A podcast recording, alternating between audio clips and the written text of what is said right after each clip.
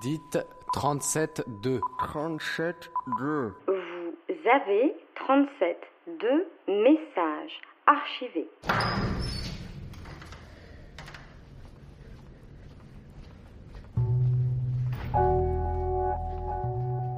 En fait, le fond de l'histoire, je crois que j'ai fait ce boulot parce que je voulais pas travailler, c'est-à-dire faire quelque chose qui soit séparé de moi. Ce que j'ai essayé de faire, ce que j'ai pas forcément réussi, c'est de faire finalement ce que je faisais pendant l'enfance, mais en essayant de gagner, ma, adolescence, disons, en essayant de gagner ma vie. C'est-à-dire avant, je disais à des copains, tiens, viens, je vais te goûter un disque. Là maintenant, c'est un peu pareil, sauf qu'il y a un échange monétaire.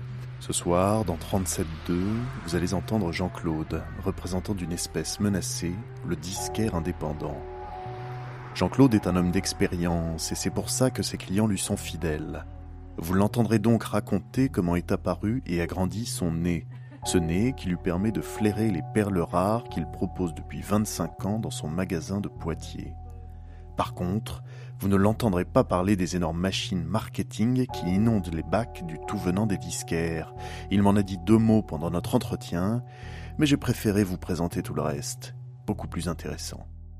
Donc, euh, ben, je m'appelle Jean-Claude euh, Bertrand et je suis euh, disquaire. J'ai 60 ans. Euh, je suis donc né en 52. Quand je suis enfant, mes parents me proposent de faire de la musique. Et finalement, j'ai pas trop envie de ça. J'aime pas la musique, en fait. Peut-être parce que ce que j'entends quand il y a des balles dans la région, etc., c'est pas des choses qui m'intéressent. Et puis, par contre, au début des années 60, arrive tout un courant musical. Alors, on commence en France par entendre ce qu'on a appelé les yéyés. Ça commence donc par des gens comme Hallyday, etc. Alors déjà, ça, ça me plaît beaucoup plus, ça. Les groupes, les, les chaussettes noires, les chats sauvages. euh, ouais, ça devient vraiment une partie de ma vie très importante. C'est-à-dire que quand je suis au collège, par exemple, donc tous mes copains sont des gens qui euh, ben, aiment euh, ben, les Rolling Stones. Moi, j'ai j'ai souvenir. Puis évidemment, arrivent ben, les, les, les sons qu'on entend venant d'Angleterre, à savoir donc les Beatles. Finalement, la grande explosion, s'est faite en très peu de temps. C'est 62-69. Un de mes plaisirs, ce sera pas de jouer au foot. Je- Le foot, le sport, ça m'a toujours emmerdé. Mais ce sera de d'échanger avec des copains par cet intermédiaire-là. Donc les copains que je rencontre euh, sont des mecs qui bricolent, euh, qui essaient de faire des guitares euh, parce qu'il y a quand même un problème de sous. euh. J'apprends trois accords finalement, de quoi faire du rock'n'roll. Et donc euh, bon, et donc on passe des jeudis dans mon grenier à, à, à jouer. euh, bon,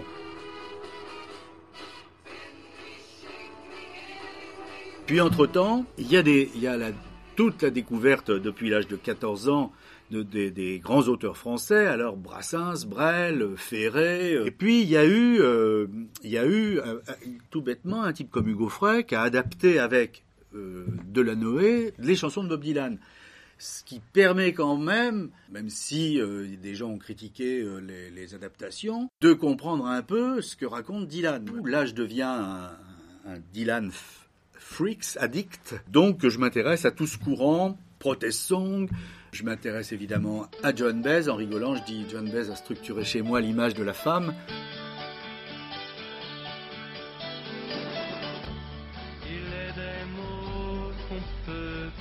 Ce qu'il faut se dire, c'est que quand même entre euh, 63, 64, 65 et quand on arrive en 66, 65, 66, on change un peu là. C'est-à-dire on change, euh, on, on- on passe, on passe de Claude François, euh, Belle Belle et euh, pauvre petite fille riche à euh, j'aimerais simplement faire l'amour avec toi. Donc Antoine Dutronc Polnareff quoi en fait. Avec cette phrase magique, si je porte des chemises à fleurs, c'est que je suis en avance de deux ou trois longueurs. Les vôtres n'ont encore que des boutons, ça c'est magnifique. bon, donc avec euh, on, on passe d'une d'une une forme d'innocence à, à une forme euh, de, de, de rébellion malgré tout. Et même si euh, elle, est, relativement gentille, mais enfin, mais enfin, même chose. Faut situer ça dans la France de l'époque, quoi. Et donc, c'est donc, on, on rentre là dans le début d'une crise des valeurs.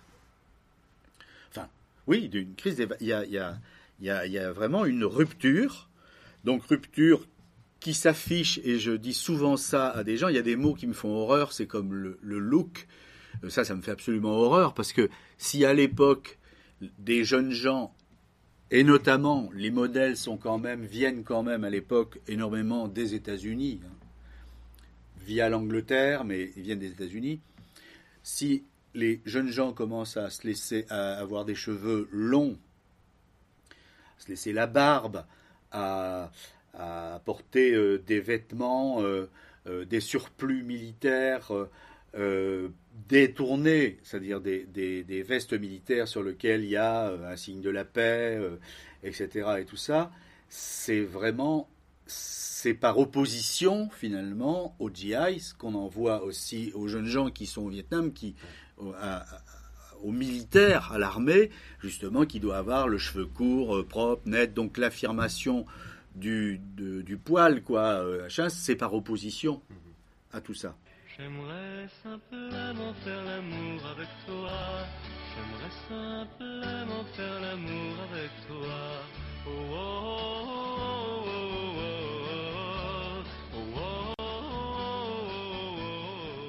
En sortant de terminale, on décide de partir en vacances. C'est la première fois finalement qu'on part vraiment en vacances.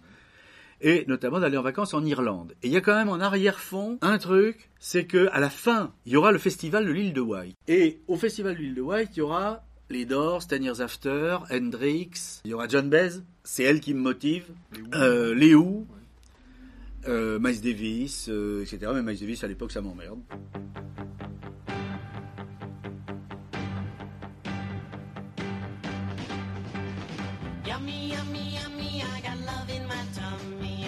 On est à Dublin un soir, on est dans un bar avec des gens, des jeunes mecs, euh.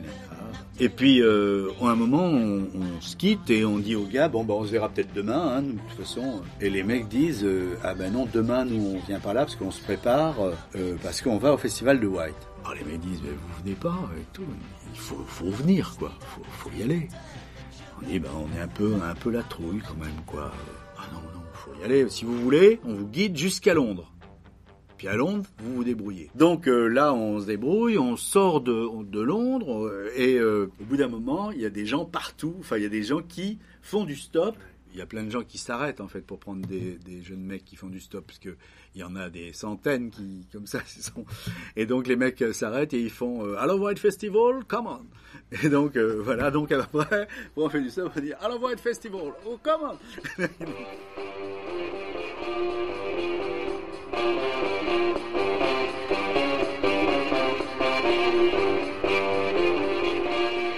donc j'ai dit à un copain, si je m'endors pendant Roll, ce que j'ai fait, tu me réveilleras pour Hendrix. Et le mec m'a réveillé, effectivement, pour Hendrix, il s'est endormi. et donc il y avait Hendrix suivi de John Baez. Et euh, au concert de John Baez, j'ai eu la honte de ma vie d'être français parce qu'elle est rentrée sur scène, qu'il y a un français dans, faut imaginer ça dans la nuit euh, sur l'île de Watt qui gueule à poil. Faut imaginer, on est, euh, c'est quelqu'un qui a un engagement à l'époque, son mari est en tôle, je crois. Et donc j'ai eu la honte de ma vie. J'aurais voulu ne pas être français. Bref, et donc elle a parfaitement compris, elle l'a envoyé balader, je sais pas ce qu'elle a dit, mais un truc pas sympathique.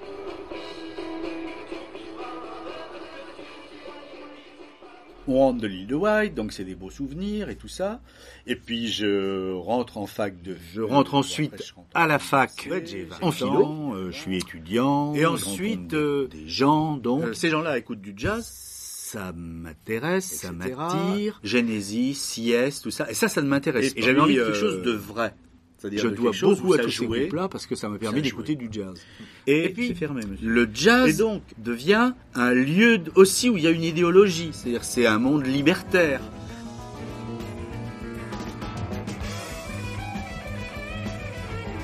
Je continue à aimer évidemment la philosophie, euh, tout ça, et je continue surtout à fréquenter un magasin euh, où on vend des disques à Poitiers, qui n'existe plus, qui s'appelait la librairie des étudiants. Et dans ce magasin, il y a un monsieur, il y a, qui est un homme absolument adorable, qui s'appelle Jacques Chollet, qui est un, érudit euh, jazz, euh, euh, un peu ours solitaire aussi, qui s'y connaît beaucoup en classique, qui est très aimé de- des gens et qui, qui fait que cet endroit a une spécificité. Et puis un jour j'arrive, un matin, je glandais, et je me dis tiens je vais aller dire bonjour. Et puis je rentre dans la librairie, et les gens de cette librairie me disent, voilà, ils me connaissaient évidemment, on est très ennuyés.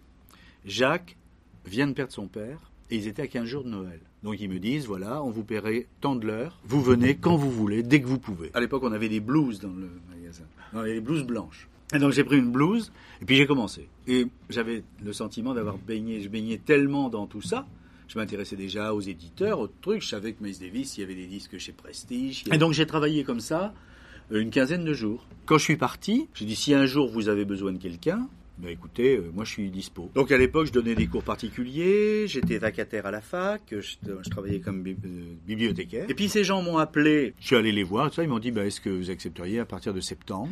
Et donc j'ai, je suis rentré là, et j'ai j'ai travaillé au rayon disque, et puis au rayon livre même de temps en temps. Et donc j'ai travaillé là-bas pendant huit ans.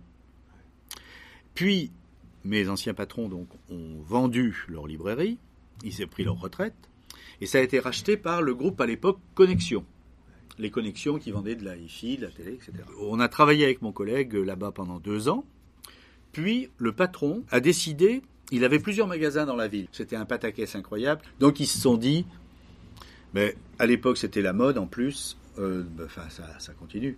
Mais ils se sont dit, on va s'excentrer. Et là, je me suis dit, si je pars avec eux, je ne sentais pas. Et je me suis dit, si tu pars, euh, bon, dans un premier temps, tu vas continuer à vendre des disques, puis dans un deuxième temps, ça va pas être terrible, et là, tu vas te retrouver à vendre des appareils photo ou euh, des machins, etc. Et franchement, c'est pas mon truc, quoi. C'est-à-dire que moi, je suis pas au départ, je fais pas un truc pour le commerce. Arabesque, vous l'avez pas eu? C'est un disque, Arabesque. Ah oui?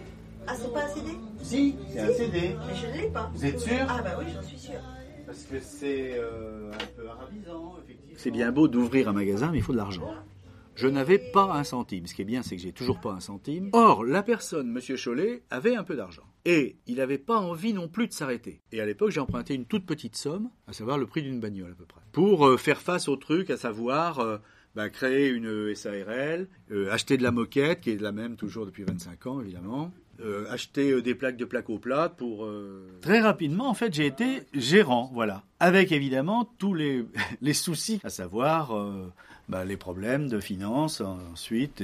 J'étais tellement dans ce bain de constitution de société que je- je pouvais quasiment au pied levé expliquer à des gens comment constituer une société. Ce qui a été très bon, c'est que à l'époque, le, le- le disque était, euh, si on raisonne en termes commerciaux, était vraiment un produit porteur. quoi. Les- ces, années, malheureusement, ça n'a pas duré très longtemps, mais ces années 83, 90 ont, ont été, euh, ont été vraiment la grande période du, du CD. Quoi. Ce magasin, il n'arrivait pas n'importe comment. Il, avait, il y avait une histoire Ah oui, avant connu, ce que je vous ai raconté. Donc on avait, on avait une clientèle. Mm. Bon, euh, à l'époque, euh, il n'y avait pas 50 magasins de, de, de disques. euh. Allez, à bientôt. À très bientôt, Pierre. Salut. Au revoir. Enfin, moi, moi je, je travaille uniquement euh, au nez, je me dis. euh, J'ai de la chance aussi d'être dans un endroit où il y a quand même pas mal de gens qui rentrent en me faisant confiance. C'est-à-dire qu'en fait, j'ai beaucoup de gens qui viennent en disant, voilà, euh, j'ai un cadeau à faire, ou euh, voilà, j'aimerais bien euh, découvrir tel truc. Ou une journée réussie, c'est une journée où vous avez eu un bel échange avec quelqu'un. Il y a des gens, ils rentrent, vous les avez jamais vus. Puis d'emblée, il y a, vous sentez qu'il y a quelque chose, quoi. Puis alors, la, satisfaction suprême, quand même, c'est de découvrir quelque chose que personne ne connaît et d'être foutu d'un vent de sang. Voilà, c'était 37.2 et vous venez d'écouter Jean-Claude, disquaire à Poitiers, un portrait réalisé par François. Vous pouvez réécouter celui-ci et bien d'autres encore sur www.radiocampusparis.org ainsi que sur les réseaux sociaux.